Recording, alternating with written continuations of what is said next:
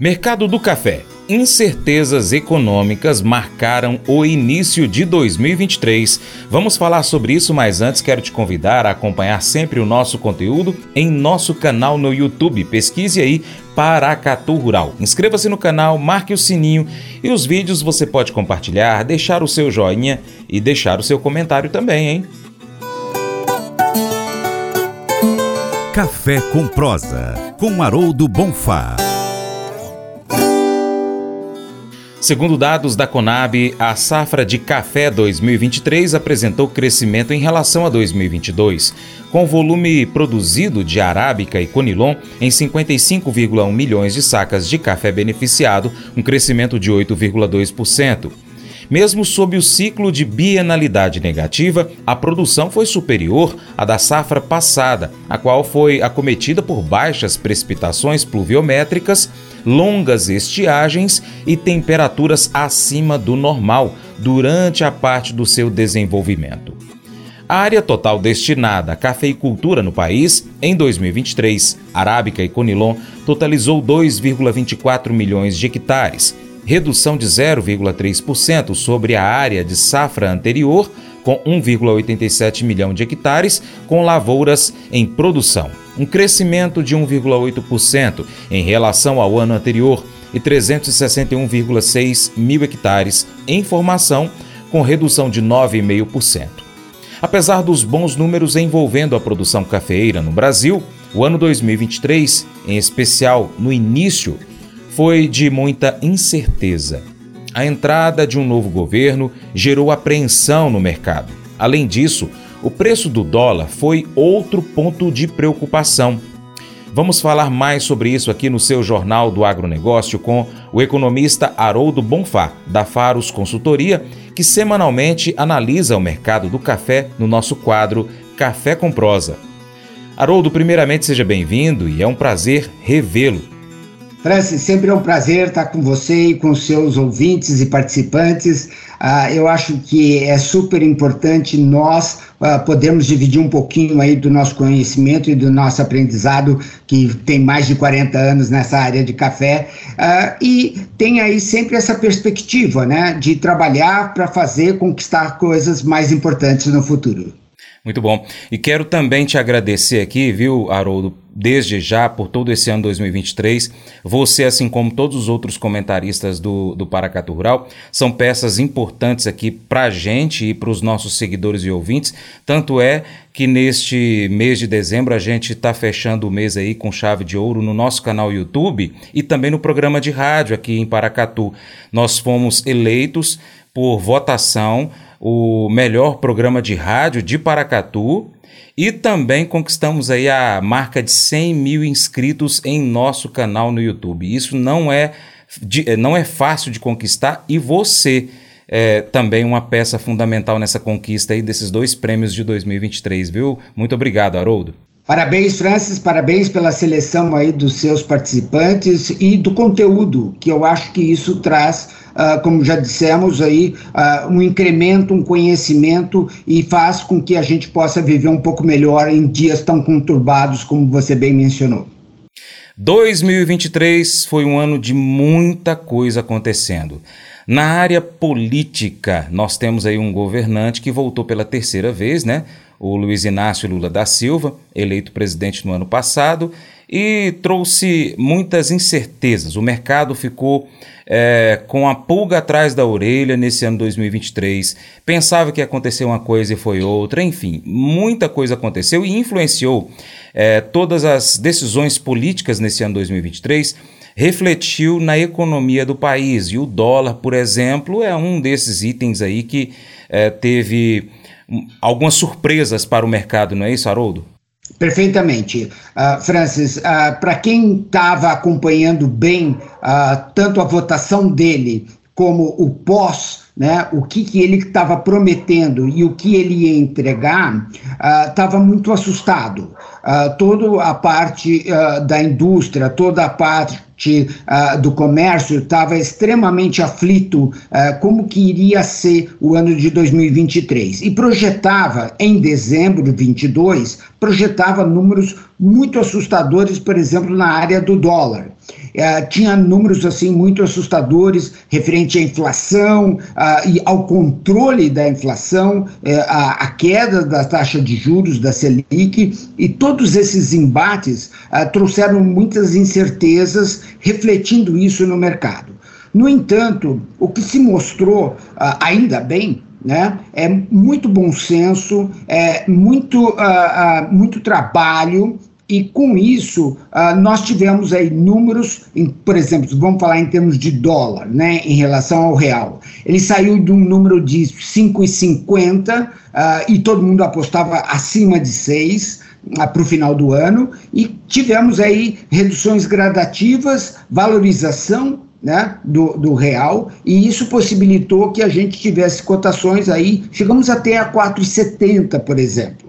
Né? A, projeção uh, logo no meio do ano já era uh, finalizar o ano a 5, uh, assim deve acontecer, faltam poucos dias aí para o final do ano, mas a projeção é essa, de 5. essa estabilidade foi importantíssima, importantíssima para o planejamento uh, de estratégia de comercialização de todos os produtos, os agrícolas principalmente, porque hoje eles são importantíssimos na nossa pauta de exportação, e com isso uh, trazendo essa estabilidade, permitindo com que uh, ele tivesse um planejamento estratégico e permitindo também que produtos importados, principalmente a parte de fertilizantes e inclusive até uh, petróleo, por exemplo, que a gente ainda necessita, uh, viesse mais barato e com isso reduzindo custos de produtos super importantes, fertilizantes, um deles, diesel é outro, né, na composição dos custos agrícolas.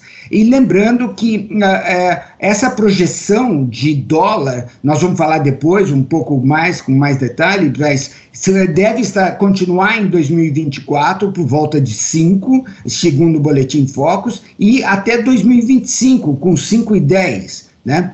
Falaremos isso depois com mais vagar. Mas uh, uh, a notícia é boa, a estabilidade né, é, econômica é, ajuda demais, como eu já disse, no planejamento. Muito bom. O Haroldo, o que mais influenciou, de uma certa forma, o mercado do café em 2023, segundo o que você tem anotado aí? É, olha, infelizmente uh, o clima uh, virou uh, uma obsessão mundial. Né? Nós não estamos falando apenas de Brasil e nós estamos aí sofrendo uh, o mundo todo com problemas uh, seríssimos, uh, tanto de temperaturas extremas, tanto de calor como de frio, de tufões, furacões, secas intermináveis, né? E isso vai assolar o mundo todo, com quanto a gente não tome atitudes, tanto individuais como coletivas, importantíssimas. O que, que aconteceu no Brasil? Então, nós saímos do Laninha né, e entramos no El Ninho. E com isso, esse aquecimento nas águas do Pacífico trouxe trouxeram, eu falo trouxeram porque já estava presente, já começou desde julho uh, essa movimentação, né? Uh, já trouxeram, por exemplo, chuvas imensas, como a gente está acompanhando no Rio Grande do Sul atualmente. Vimos secas, uh, por exemplo, no Rio Amazonas né? É, baixou demais o, o volume das águas lá e toda essa variação climática, essa amplitude térmica afetou demais todas as culturas. Algumas sofreram menos, outras sofreram mais. Né? O café não escapou disso. Nós tivemos, assim, então, uh, problemas de seca uh, uh, no, antes da, da, da colheita. nossa colheita aí do café, como todos sabem, começa em maio no, no Conilon e vai até agosto, mais ou menos, no Arábica, no Tardio. Né? E com isso tivemos não só seca, como tivemos também altíssimas, como eu já disse, volatilidade, ou seja, tivemos em, geadas em alguns pontos importantes que prejudicaram, sim, a, a cafeicultura. Mas, uh, como o café é muito resiliente, ele uh, sobreviveu, claro, passou por todas essas intempéries. Uh, por exemplo, os preços do mercado interno, eu estava olhando as minhas anotações, em janeiro 23 estava por volta de mil reais uma saca, né? Nós estamos falando um café do Cerrado, um café mais fino. Uh, chegou a bater abaixo de 800, 750, 780 e hoje está voltando de novo para os seus mil reais. Então, essa variação foi uma coisa, primeiro, a entrada da safra, segundo, essa variação climática que persiste. Nós estamos agora uh, numa uh, transição muito importante. Ou seja, tivemos as floradas, tivemos agora o pegamento, ou seja, o chumbinho apareceu, né? Esse chumbinho agora ele vai ter que se maturar durante todo o processo e aí se formar grão e, como eu disse, começará a ser colhido no Arábica em final de junho, mais ou menos, a, até agosto, que é o normal. No entanto, nós temos que prestar muito atenção com o que está acontecendo agora. Então, nós temos a nossa amplitude térmica, como eu estou repetindo insistentemente, está muito alta. Nós estamos com números, os nossos levantamentos mostram gráficos, uh, tanto de outubro como de novembro, e agora nesse meio de dezembro já, acima da média de 10 anos. Ou seja, está muito quente. Sim, tem chovido, não o suficiente e não o normal. Estão abaixo dos índices uh, de, por exemplo, média de 10 anos, média de 5 anos, média de 3 anos. A combinação de chuva com o calor, a planta adora. Ela está muito bonita, ela está muito vistosa, está muito verde. No entanto, uh, o fruto ele sofre porque ele não tem água suficiente. Quem tem irrigação está sabendo disso, está cuidando desse grão, né? E por isso tem perspectivas para safra uh, 24-25 de números muito grandes. Nós estamos falando aí, o pessoal está falando acima de 70, 70, chegaram a 74 milhões de sacas uh, em termos de uh, uh, café, sendo 24, uh, 23 milhões no Conilon e o restante aí 50, uh, 49, 51 uh, de Arábica. Esses números precisam ser confirmados. Eles são muito precoces. Nós estamos em dezembro. Nós só vamos ter uma real visão desse número uh, provavelmente uh, fevereiro, março, quando aí a gente vai ter o grão em si e não vamos ter o tamanho do grão, porque ele vai precisar de bastante água em 24 para que ele cresça né, e dê renda para o café, sem esquecer nunca a qualidade. Né? Então, eu vejo assim, essa, esse desafio que nós passamos climáticos em 2023 foi muito importante, ele não vai acabar, 24 e, e, vai continuar. E por quê? Porque o mundo está por esse novo processo. É um novo comportamento e que nós temos que nos adaptar a isso.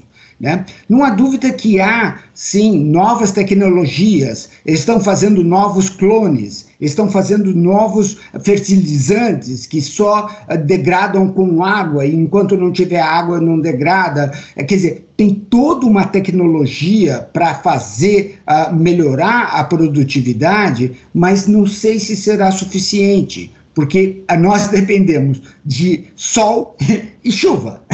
E essa combinação é que vai fazer com que o Brasil mantenha essa liderança como nós já temos aí há muitos anos.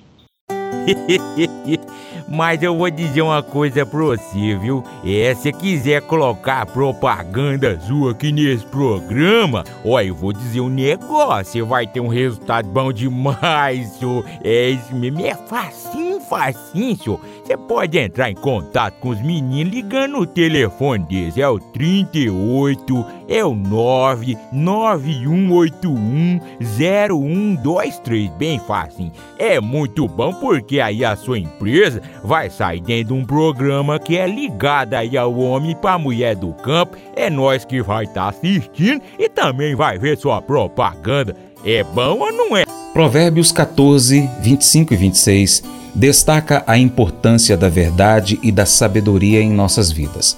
A verdadeira testemunha é aquele que busca a sabedoria e compreensão, enquanto a falsa testemunha é alguém que engana e cria conflito. Esses versículos ressaltam o valor da integridade em nossas ações e palavras. 1 Pedro 3, de, verso 10 e 11, nos instrui a buscar a paz e evitar o mal. Devemos manter nossos lábios longe da mentira e da enganação. Em vez disso, devemos buscar a paz e a retidão. Isso é visto como agradável aos olhos do Senhor. Unindo essas passagens, entendemos que a busca da verdade, da sabedoria e da paz está intrinsecamente ligada à integridade. A verdadeira testemunha não apenas fala a verdade, mas também promove a paz e a retidão em suas interações com os outros. Esse devocional faz parte do plano de estudos Sabedoria em Provérbios 14 do aplicativo bíblia.com. Muito obrigado pela sua atenção. Deus te abençoe e até o próximo encontro. Tchau, tchau.